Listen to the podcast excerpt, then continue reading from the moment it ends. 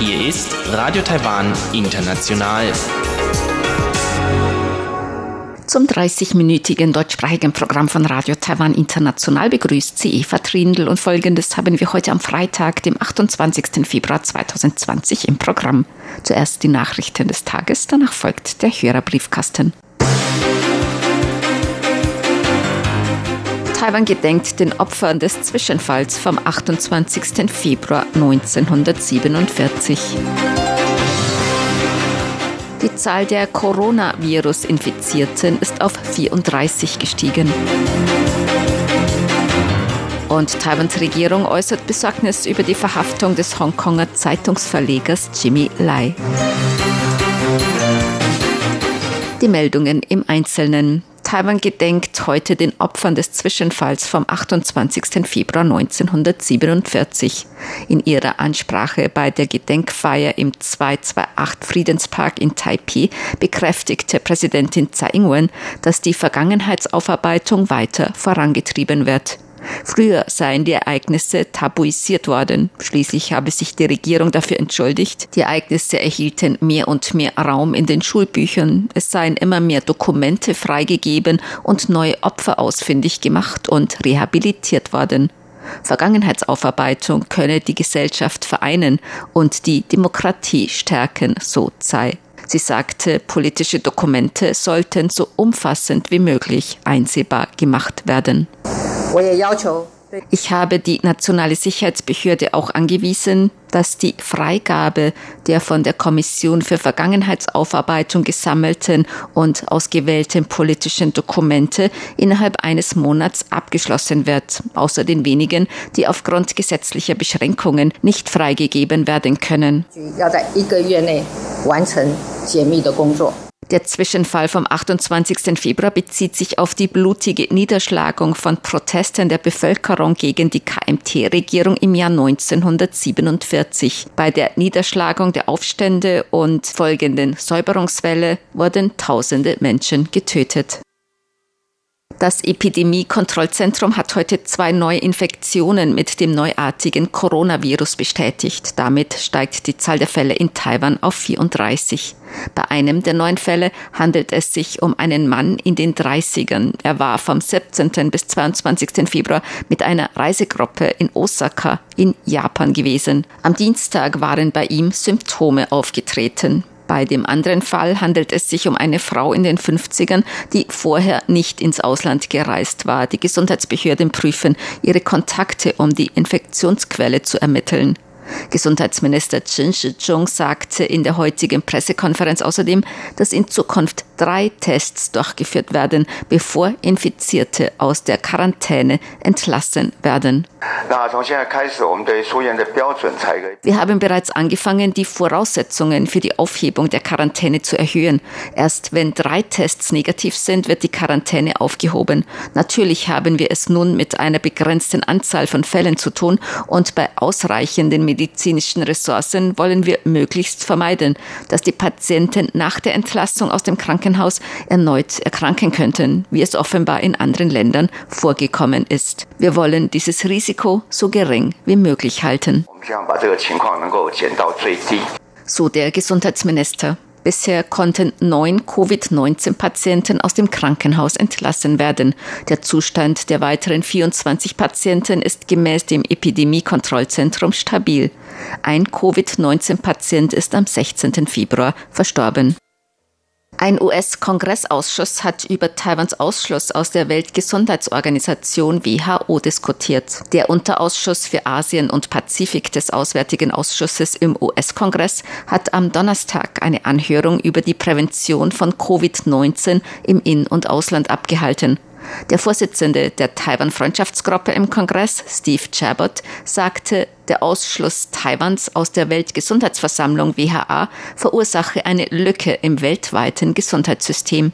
China blockiere sogar in der jetzigen ernsten Situation Taiwans Beteiligung in der WHO. Dem stellvertretenden Assistant Secretary für Ostasien und Pazifik im US-Außenministerium Jonathan Fritz zufolge unterstreiche der Ausbruch von Covid-19 umso mehr, dass Taiwans Ausschluss aus der WHO und WHA weil die Volksrepublik China alle derartigen Bemühungen blockiere, nicht akzeptabel sei.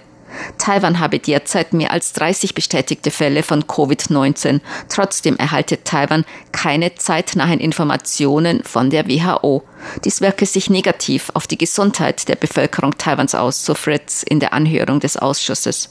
Außerdem verfüge Taiwan über Fachkenntnisse und Erfahrungen und habe eigene Fallstudien von Covid-19.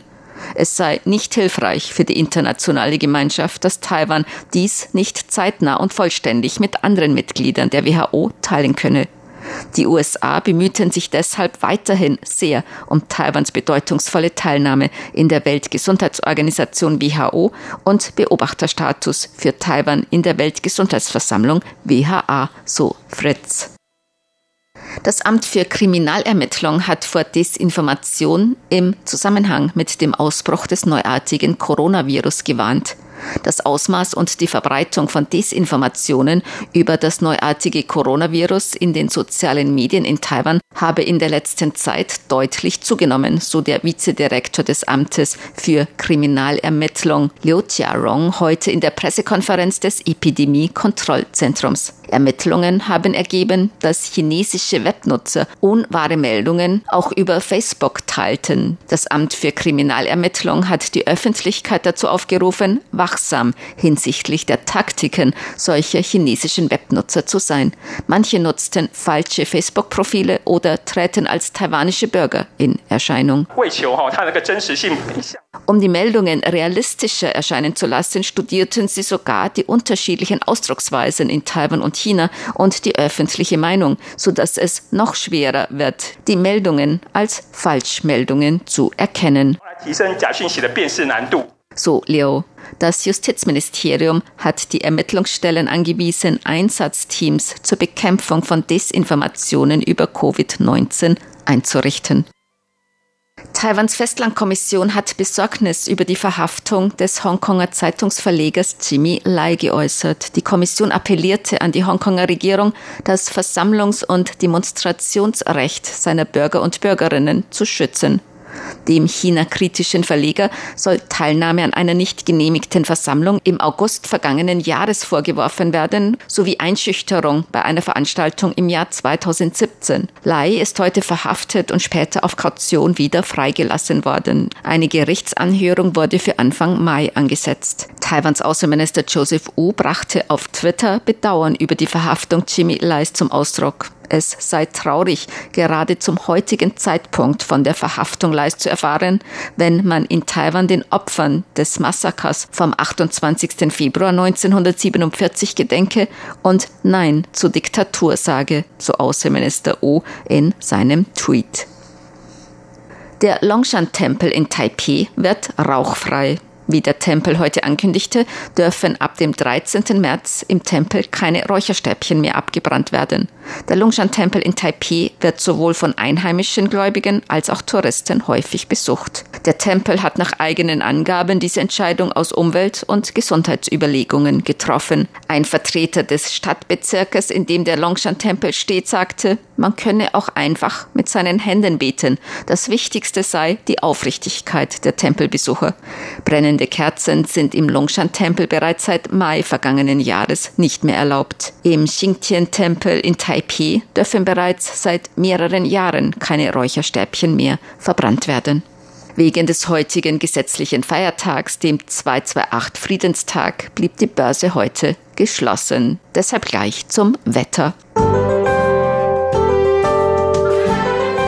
Heute war es taiwanweit teils sonnig, teils bewölkt, bei Temperaturen bis 25 Grad Celsius im Norden und bis 30 Grad im Süden.